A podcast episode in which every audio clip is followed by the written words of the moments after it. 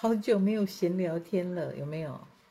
久违了的一个大脸，没有置入，然后也没有没有什么任务啊，也不是为了呃，就是什么大星象哈。今天来跟大家闲聊天，嗨，好久不见。呃，今天是礼拜几啊？我看一下，啊，今天礼拜三，礼拜三的晚上啊。重点是月亮已经进双鱼了。就是，我就觉得今天是天气也舒服的一天。然后刚刚跟朋友吃饭，结果很早就被赶回来了。但他本来以为可以喝点酒，结果他们居然那个是餐酒馆哦，居然九点半就叫我们回家。所以回来，哎，我觉得一切都蛮刚好的，也没有精神不好。然后就觉得啊，来直播一下好了。怎么说呢？其实我。我平常在家里的时候，如果没有什么特别的事，我就是喜欢放空。那我放空的方式呢，就是会开各式各样的，比如说，呃，我现在也不太看电视了嘛，所以我就会看手机，只要它有推送影音的东西，我就会接收各式各样的接收。我现在先不讲哪个软体哦，就是各式各样的软体，有时候到这边滑滑新闻，有时候到那边滑滑影片，这样。然后再去跟星象做连接，然后去 get 到就是最近大家可能会比较容易看到或或听到的新闻和消息是什么。那当然，关于这种年轻人的丧文化啊，或者是关于很多人都会想说，嗯，在这个贫富差距这么大的时代，然后再怎么努力，你也有一个天花板无法突破啊，或者是呃，连公平竞争的管道很可能都。是有有可能是不公平的，因为可能利益也被垄断了之类的的时候，很多人就会产生一种不想努力了。我觉得我努力也没有用，这样对吗？我作为一个中阶层的大人啊，我也还不到老人啊，那也就是中年人啊。怎么说？虽然我经历的那个时代。呃，跟你们不一样啊，跟年轻人不一样。我先假设你们跟我不一样。对于丧文化的那些人，肯定会觉得，哎，你不懂啊，你们那个那个年代努力就有收获，然后贫富差距没有这么大，你们没有像我们这么绝望。我们人又少，可是要做的事又那么多啊。呃，国民年金也以后指望不上了，然后以后我以后有那么多的老人，然后我们要纳很多的税来养你们，就是这种。非常负面的思考一直压着你们，可是我也一直在想，是这样吗？然后，所以这一代的人就可以放放弃努力了吗？我一直在想这个事情。虽然我没有，我跟你们不同年代，我也不是跟你们一样的年纪，但是我一直在想，我们有不同吗？晚上好，晚上好，现在。的努力是为了以后不不努力，嗯，是这样吗？好想学跟我学看星盘，哎，欢迎加入我的 YouTube 会员区啊！嗯、呃，YouTube 会员区就是一个我教大家怎么看星盘的地方啊，用一种比较随性的方式啊，不是正式的开班授课，但是我会在里面谈我对星盘的一些想法啊，欢迎大家加入。嗯。为何要全力去努力呢？累死了。其实我觉得刚刚那个观点的切入点是，你把自己放在一个社会上去看，你努力会有什么成果？有点像在看有得到好报吗？如果没有，我就不想努力。可是如果你把视角拉回到你是为了自己努力呢？一切都是为了自己，这样子你还有理由不努力吗？这是一个。第二个呢，是我们年轻的时候。呃，我们不太有机会把自己的声音讲出来，我们也很丧，我们也是一个不知道自己前途在哪里的年轻人，只是我们没有人可以讲。我们一旦讲出去，就是遇到大人的教训、打压，或者是告诉我们不可以这样想，所以我们久而久之也学会不讲了。跟现在不一样哦，哈，现在是你们每个人都有自己的社交网站，你们每个人都是自媒体。然后你们讲出来的话，认同的就会来 like 你，就是按赞，然后你会得到很多的认同。然后这样的声音多了，大家就会发现，哎，大家都跟我一样，我们颓丧的很有理，所以就形成了一股潮流，形成了一种趋势。好像社群媒体的发展发达，反而使大家有一个理所当然的颓丧下去的理由。但是，但是，但是，作为一个前辈，我我却觉得这是一个非常危险的事情。当你找到了跟你一样想法的人，可以一起取暖，固然是好事。但是取暖之后，我希望转身你还是要努力哦，因为你是为自己努力。真的，你不是努力了，然后结果像个傻子，被这个社会利用了，被有钱人利用了，被政府利用了，我才不要当那个被利用的白痴。然后呢？然后你就要放弃你自己吗？哎。当你懒在那里不努力，其实就是一种自我放弃耶。这个月双鱼的时候来谈自我放弃还蛮好的，就好像那些吸毒的人，就好像那些醉生醉醉生梦死的人，那就是一种自我放弃啊。自我放弃在我看来等同于好像慢性自杀，真的。如果你还想活下去，好好的活下去，那我会建议大家还是努力一点比较划算。睡睡觉这件事，懒下去的这件事，以后多的是机会。真的，我们人一死就永远的沉睡了，所以沉睡的机会多的是。好好把握活着的时间才是最重要的。如果我们还有一口气在，我们要。怎么说呢？我现在是在说教吗？当然不是，是一个前辈的说法。所以不是说不可以丧一下，可以的，可以叫苦。我也曾经年轻过，我也不是什么有钱人家出身的，我的出身非常的平凡。然后，嗯，像我的，我是念公立学校，而且那时候公立学校就是公立的国中、公立的高中，学费都还蛮便宜的，在我那个年代啦。那爸爸妈妈负担也不大。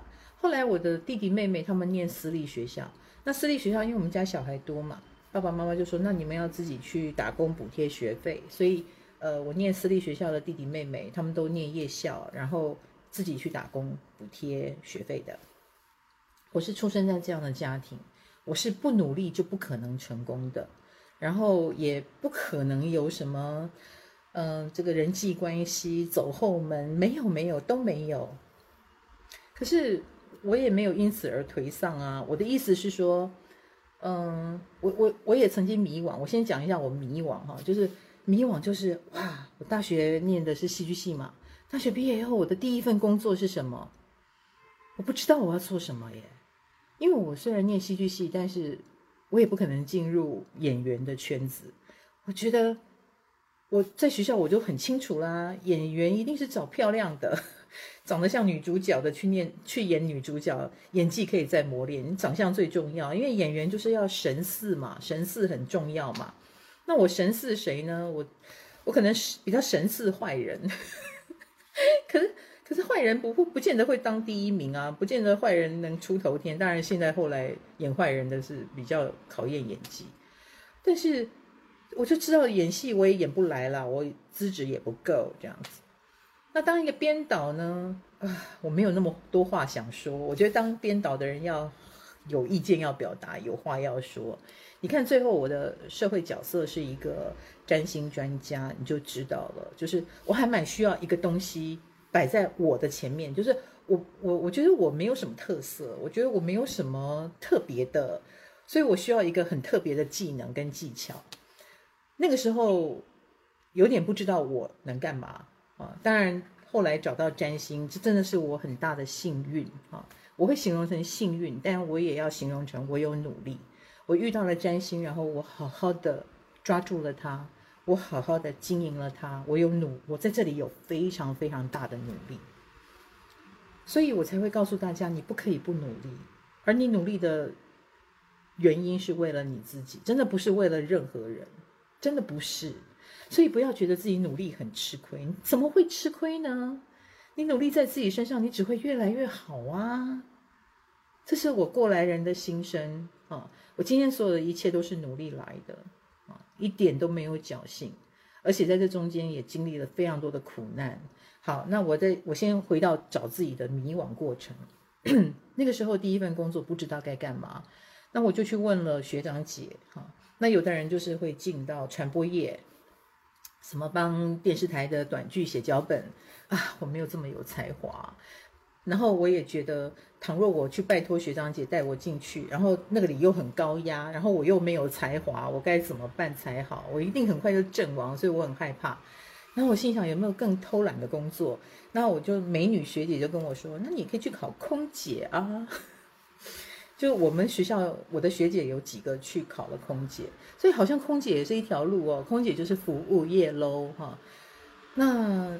又是高级的服务业啊，薪水比较高，所以我就想了一下，好像可以哦。然后我有去空姐补习班 报过名，结果补习班的人嗯嗯扫描了我一下，他就说你好像比较适合去考国泰。我说啊，为什么这样子？因为那时候就是呃华航就是要美女嘛，那国泰就是他说嗯国泰的空姐可以接受长得比较有个性的。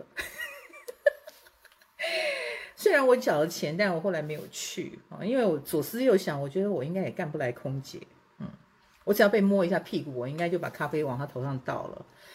嗯、可能服务精神也不是很好，所以左思右想，我觉得也不是一条路这样。那后来是有一个学姐就伸出了援手，就叫我去当小助理啊，那个呃公司里面的行政事务。啊，行政事务也是领个两万多的薪水啊。然后我的工作内容就是，呃，记记公司内部的那些账，比如说货出了多少，那种很简单的记，不用很什么会计专业的那一种。然后跑跑银行，贴贴邮票，就是做这种，呃，需要有人干的杂活。然后也有两万多块的薪水，然后打扮得像 OL 一样，然后去打卡上班。这个班我大概上了半年，这样。但因为这个公司它有它呃违法的地方，因为他们那时候是进，他们卖的是一个擦边球，说是营养品，但其实是呃它针对的是癌症患者，所以就可能有一些那个语法上的嫌疑啊，就你获取暴利，然后呃他们是有政商关系的那一种，所以他可以打擦边球，然后就被最后被调查局来调查。然后调查局好帅好帅的那个侦查专员就来了，在公司里面走来走去，然后查账本啊、查货啊什么的。然后里面那个好帅的专员就看着我，他觉得他一看我就知道我是一个小白痴啊。然后他就说：“你赶快离开这家公司吧，这家公司是不合法的。”然后我就，这就是我的第一份工作的社会经验，那时候真的超迷惘的。找不到自己，然后嗯，也不知道未来在哪里，也不知道自己能做什么。然后后来是离开了那里之后，我就度过了大概一年半的，我就回到了舞台剧界。那又就是接 case 嘛，那就有一餐饭没一餐饭呢。我就接到了一个戏，我在戏里面演一个角色，然后团长是我的学长。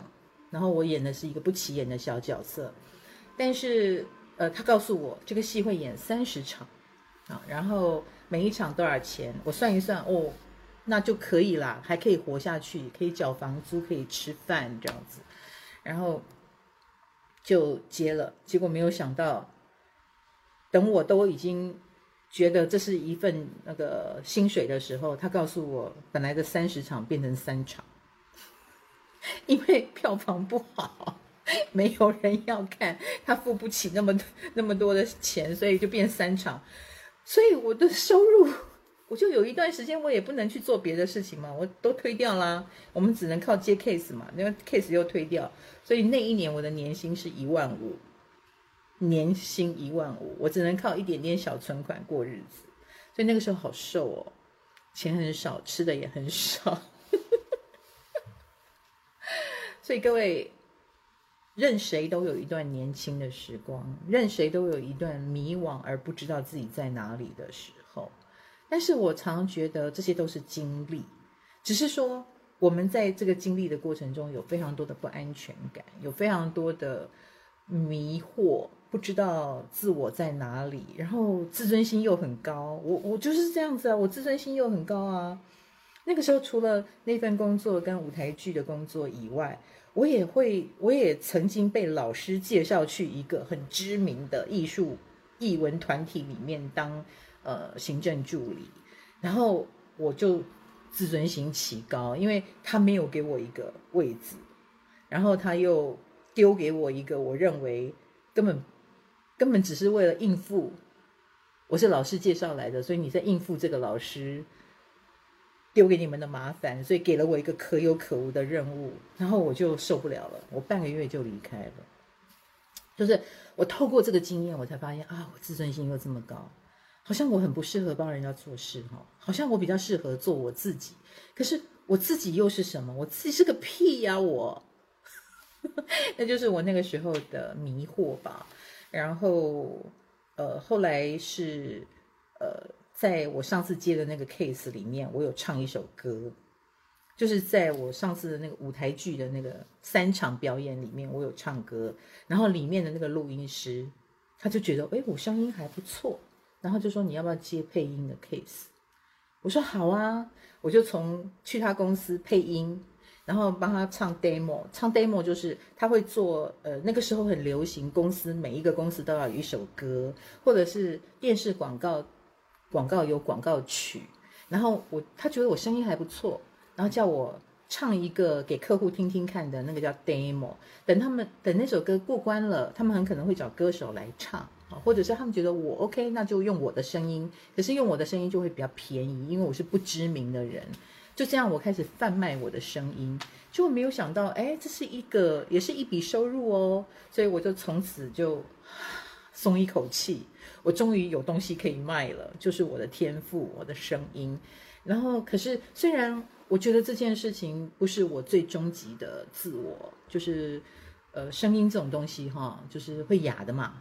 而且我是不知名的，人家听的是我的声音，跟我的人格，跟我的呃思想一点关系都没有。所以这个工作还是会有一种失落感。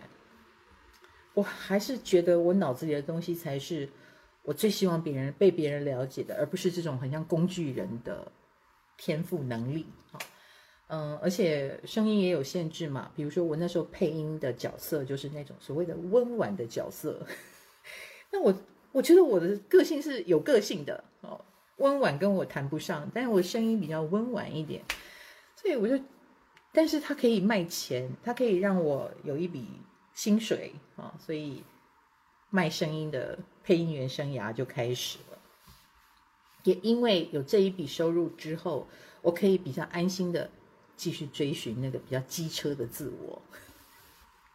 那我也蛮务实的，就是我也不会拒绝这个呃还没有到达完美的我想要的工作，就是我不会因为他还不到这个等级我就拒绝他，不，他也是一个值得努力的领域。呃，有非常多广告公司的人，他们很在意他们的作品，然后他们来找我配音，所以我在配音员生涯里面，我非常的努力，我我也会把我的作品收集起来，变成一个 demo，然后，嗯、这是一份我当时的工作啊，很主要的工作，所以我当然要努力它啊，我也会跟广告公司的人、制作公司的人打好关系，然后我也会呃，怎么说呢？该呃免费的时候，我也会免费，然后。呃，也会跟他们推荐我自己，所以我的 case 就 case 量就很稳定，一直到最后，我慢慢慢慢的，呃，在比较安定的情况下，我接触了占星，我就可以以一种非常悠然自得的心态，就是我学得好也好，我学不会也没关系，所以因为这样的心态，所以我就学得还不错，还不错之后呢，哎，就好像也可以靠着占星啊，开始建立了一个自己的事业体。然后慢慢，它占据了我一些时间。我开始配音员一半收入，占星学一半收入，就这样一半一半的，慢慢的占星学越占越大。因为在这里我成就感比较大，然后在这里我也可以成为一个好像我比较开心的角色，然后我才变成今天的我。可是我那一段迷惘的时期，嗯，大陆大学毕业啊，迷惘，然后到追到占。呃，进入进入配音界，进入配音界好像是二十七岁的事情，然后大学毕业是二十二岁的事情，二十二岁到二十七岁这五年之间，我相信有很多同学，你们就是跟我处在一样的一个状态，那是一个很没有安全感，然后很担心自己被埋没，觉得自己很不错，但是谁能看见我呢？是不是？老师是斜杠的始祖？没有没有，我觉得古代的人应该都是斜杠的。且战且走，逐渐的找到自己。对，所以不要急着用人生的任何一个片段来定义你自己。我觉得每一个人都是，呃，天生我材必有用。各位不要小看这句成语哦，有非常非常多的成语，到了一定的年纪之后，你就会知道它是真理。你会知道的，就好像我昨天呃在奇摩的节目里面，我访问曾宝仪，曾宝仪的体会也是这样。他今年也不小了啊，他小我几岁，然后他对人生的体会也非常的也非常的了不起。他的书可以去支持一下。然后他就跟我说，他觉得他现在有一个感觉，就是老天爷给每一个人的苦都是刚刚好的，你能承受半斤，他就给你八两。所以不要以为自己承受不了，而且那些苦后来都是造就了现在的你，跟后来很厉害的你很重要的原料，是那些调味料使得你变得更有滋味，使得我们变成不是那个只有呱呱坠地、什么都不会的小婴儿，我们脱离它很久了，我们是透过这一点一滴的磨练。变成了现在的自己，所以为什么会为什么会说三十呃四十岁以后的面相，你自己要负很大的责任。医美的医生也要负责任了，但是神情自信与否，你自己要负很大的责任。你有机会改变你自己的，在我还没有，我就找到自己，努力一点，你。去找自己的这件事的重要性在于，我没有找到自己的时候的那一段时间，我现在回想起来，我的心态是非常多的不平衡，因为我们都觉，我们都知，我们最了解自己了嘛，我们都觉得自己有很棒的一面，却没有被看到，这很，这很长吧，这非常长吧，是不是啊？嗯、也许是因为我们遇到了不懂感恩或者不懂欣赏我们的人，这样子这样就可以被埋没了，对不对？更不要说被恶意的对待。然后也有可能是我们自己太害羞，或我们自己没有去做的很，没有把它做好做出来，让人家看得见。那当然就很很容易看不见呐、只有最世界上最重视你的就是你自己而已。第二个当然是自己的父母了，可是偏偏做父母的，他不可能是完全站在你这边，他怎么可能任由你自由的成长？不可能啊！父母有父母的忧虑，然后他们有他们认为可以保护你的方式，所以亲子的战争、亲子的问题就是这样来的，那刮伤就是这样来的。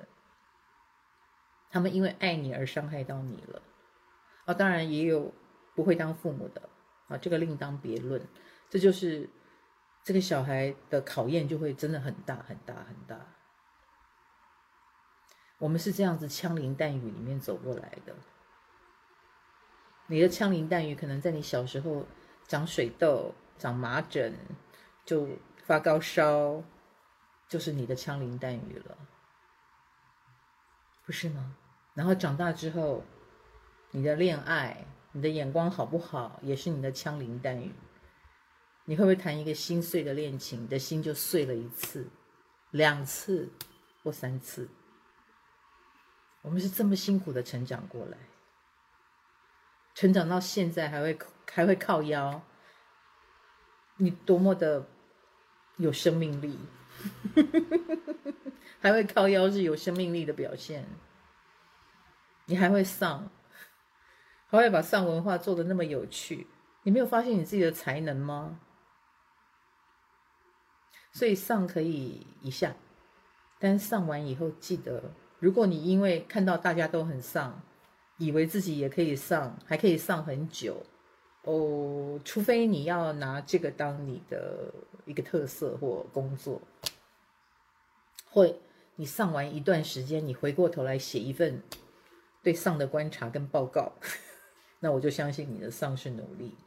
否则的话，我觉得上一下就好了，好像睡一个觉一样，休息一下，休息一下，然后撒个娇，对这个世界撒个娇，我不想努力了，可以啊，可以，可以，你可以不想努力。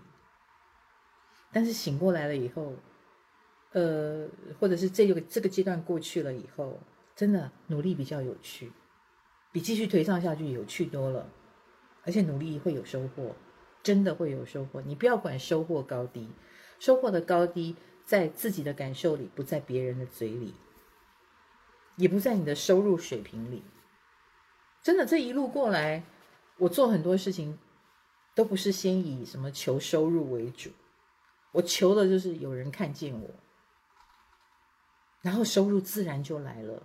我只我只想要被别人肯定，我只想要自己没有白来这个社会一遭。虽然从一开始我当配音员，被听到的是我的声音，而且不是我讲的内容哦，是我的声音的音质。当然，我现在音质已经不好了啦，讲太多话了，所以声音都坏掉了。就是。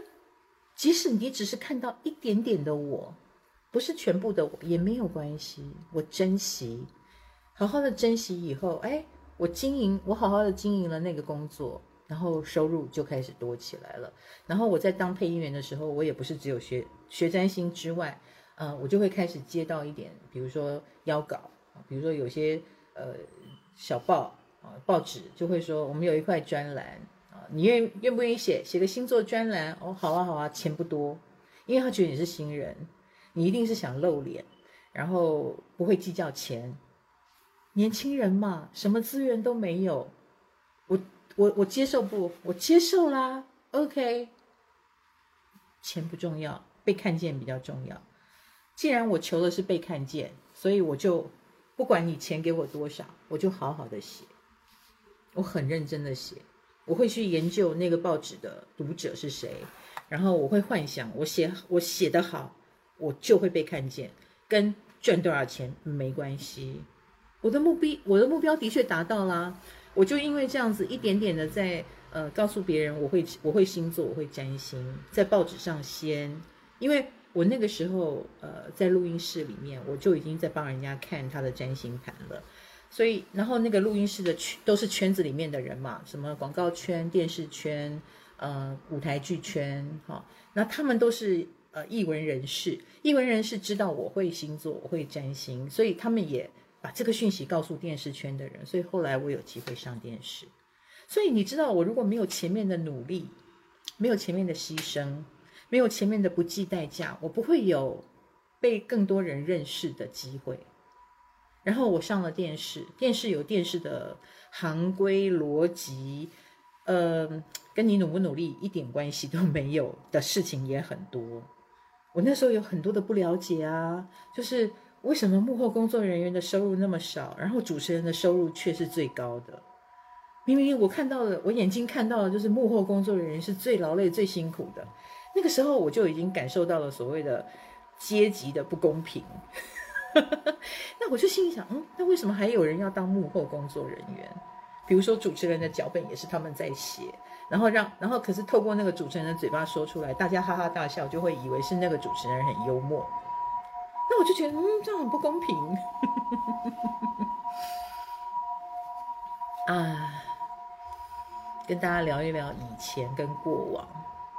是不是水象星座强的时候？现在火星木星也快要进双鱼了哈，嗯，火星又在巨蟹，所以我就聊聊自己的过往哈，也聊聊这些不是很礼貌的藏在我心里的想法。可是我觉得人就是这样子，很可爱。就算你被分配到一个这样的角色，比如说幕后工作。我还是看到他们非常的敬业，他们也没有觉得说我讲的笑话，我写的笑话被主持人讲，然后大家都把光环给主持人，我就应该生气。他们也没有生气。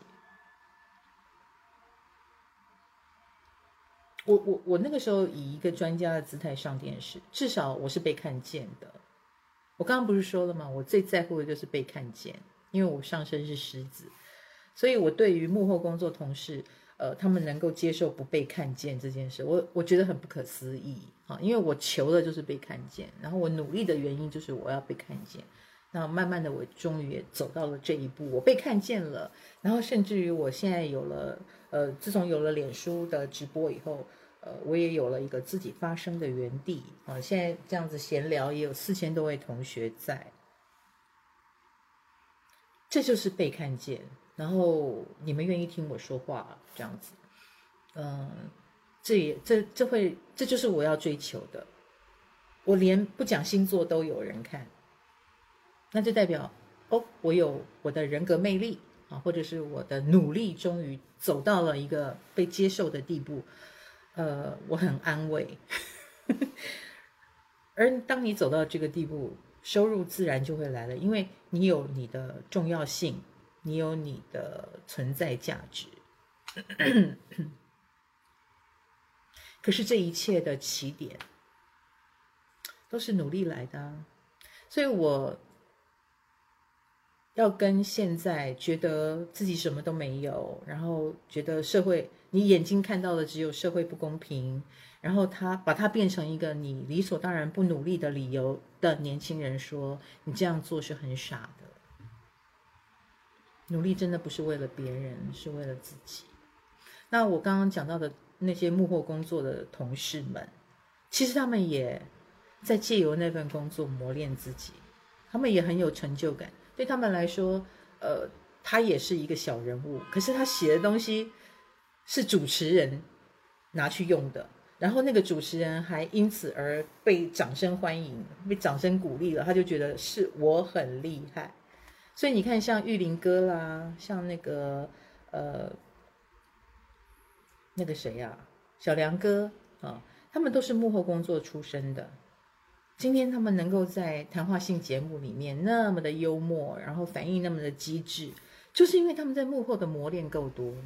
因为以他们原来的样子，或者是原来的状态，他也不可能闯进来做艺人，不可能演小生，也不可能当主持人，就是要透过前面的累积，才会有今天。所以每一个人他成功的路径不一样。如果我们什么资源都没有，我们只有努力了，为自己努力。嗯我当然讲的是几个成功的案例，也有很多人说我成功不到那个地步，我何必努力？No no no no no，努力是一个过瘾的事情。就算我今天的工作是，呃，要不得已要去资源回收，但是如果我担任那个角色，我一定会好好的做它，我一定会把它做成一天。可以因为我的资源回收换到一个便当，努力把它变成换到两个便当，再努力把它换成三个便当。我一定会努力这件事，自己跟自己比，不要去跟别人比。大家的任务不一样。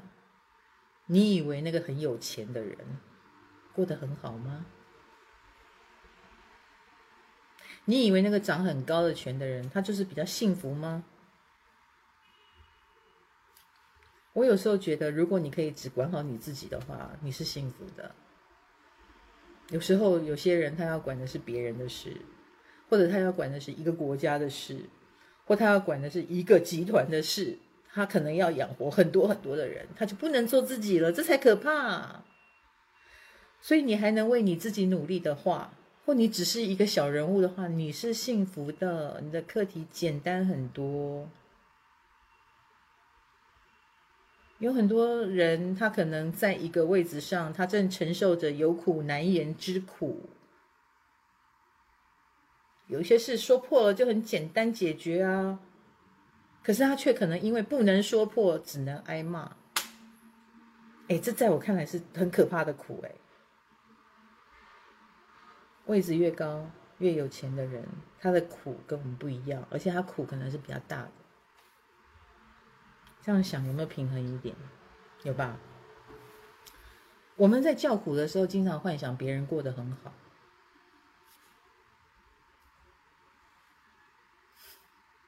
投胎来当人就是苦，苦的款式不一样而已。我每次跟人家讲有钱人的辛苦，他们都不相信，没有人相信。也有人说，那我宁可当那个有钱人，呃，辛苦我也接受。不要这样讲哦，这样你下辈子就会变成很辛苦的有钱人哦。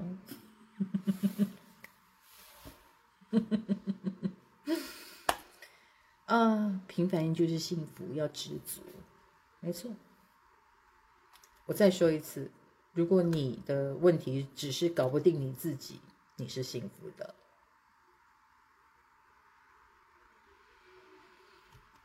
如果你的问题是跟别人有关，这问题就会比较复杂一点。不管这个别人是谁啊，是你的另一半，还是你的父母啊，还是……可是，如果这个部分不太成问题哈，或者是它只是一个可以解决的问题，那么你已经很幸运了。剩下的就是我们还有机会为自己努力努力。啊，有同学说喜欢我的正能量，其实我的正能量也是因为我沿路过来都都懂得去看我的幸运，我不会只看到我的辛苦，然后。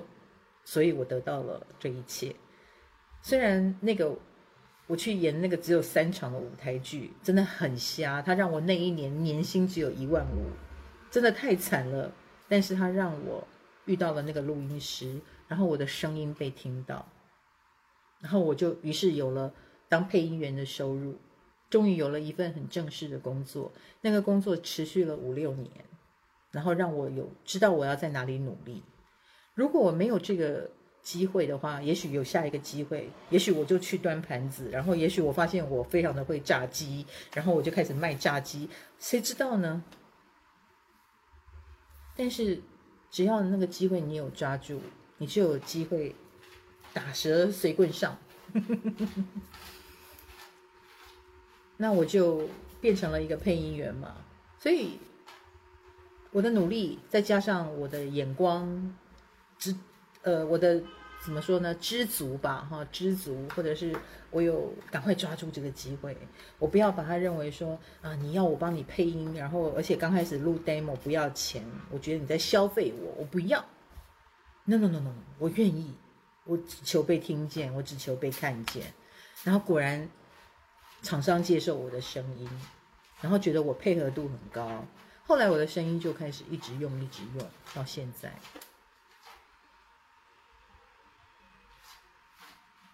努力来的，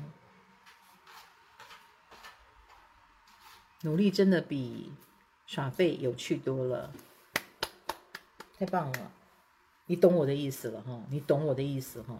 躺在那边抱怨怨天怨地，不想努力了，然后好像在休息，有了一个好理由搞休息，可以啦，休息一下就好了啦。加油哦，嗯，加油！有很多人说最讨厌人家跟我说加油了，很多心灵鸡汤也会说没关系，不要加油也 OK。但是我想说，加油不是为了什么，是为了它真的比较有趣，然后也是为了我们自己。好了，今天就跟大家聊这些。休息太久也会厌倦的，真的呀。我写完书的这个三月之后，稍微忙一点，四月也有点忙，然后到了五月，通常是我比较轻松的时候。所以你看，我终于有机会跟大家聊一聊天了。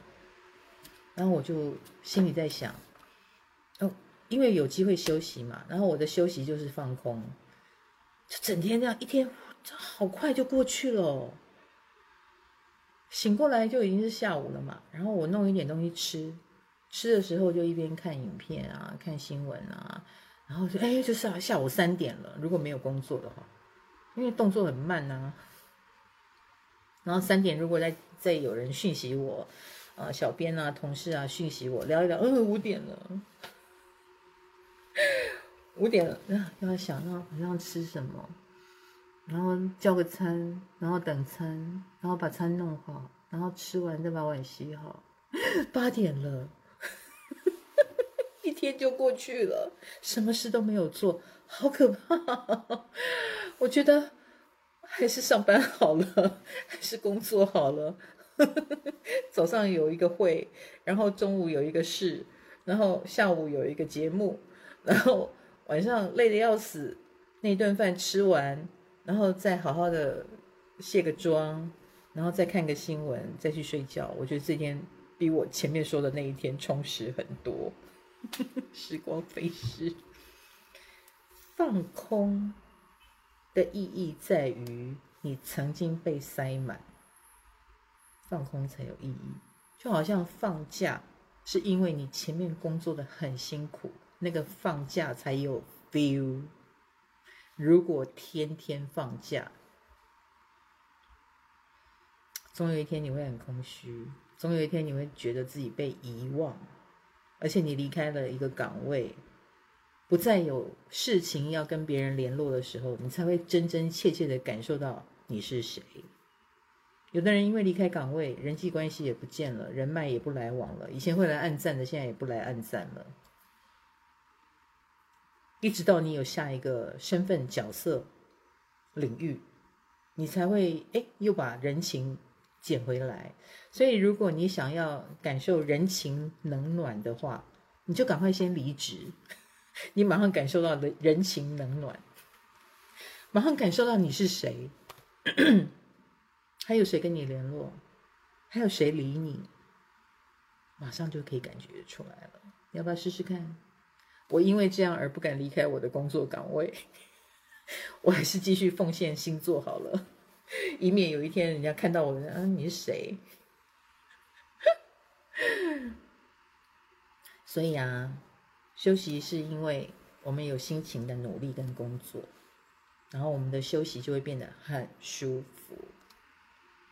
然后有一，如果有一天你什么都不需要，这个也不需要你，那个也不需要你，你自己想想看，那是多么可怕的一件事。嗯。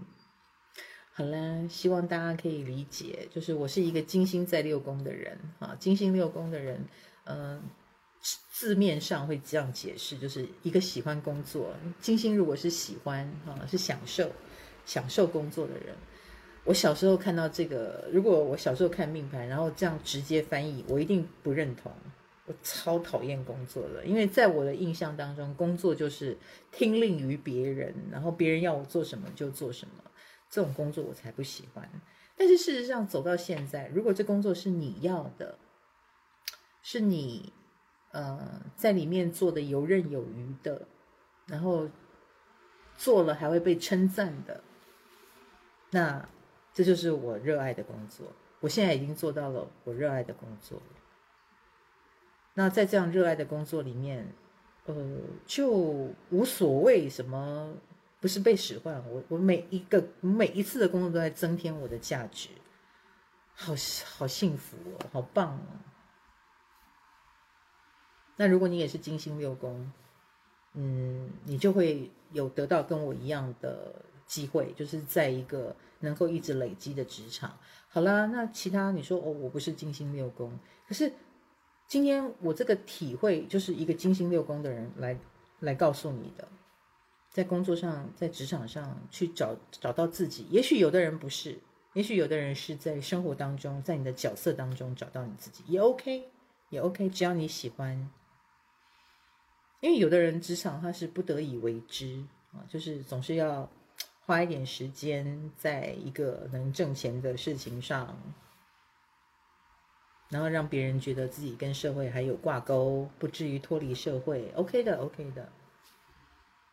但是我要说的是努力，千万不要被大家都在讲“我不想努力了”的这件事给误导了。你错了，讲这个话的人，也许他只是在撒娇，撒娇完他就转头去努力。那你如果真的休息了，你就失去了经营自己的一大段时间，很可惜。不要浪费时间，人在这个社会上，人在。这个这个肉体肉身里面努力的时间真的很短，时光飞逝，一转眼我都几岁了？我觉得二十岁好像是之前不久的事，怎么一转眼就这么多岁了？再转眼，我可能又七十岁了；再转眼，我可能八十岁了。嗯，时间不等我们哦。好啦，希望听完这一段我的感触，能够给各位一个新的想法。OK，对这个世界撒娇一下，抱怨一下，然后充电，继续前进，好不好？有同学说，嗯，还是上班好了。不要只看你眼前的这份工作，要把这份工作的附加价值做出来。比如说端盘子端着端着，哎，你应对进退的能力厉害了；碗洗着洗着，你对洗碗机的发明跟那个洗碗机的功能，你有新的想法，你去申请专利。如果是我，我一定这样干。我做任何一行，我都会在里面努力，然后去找到我自己的位置。好啦，拜拜！希望你们也可以在你们的工作里面找到。你有努力的方向，然后找到你的位置。好了，拜拜。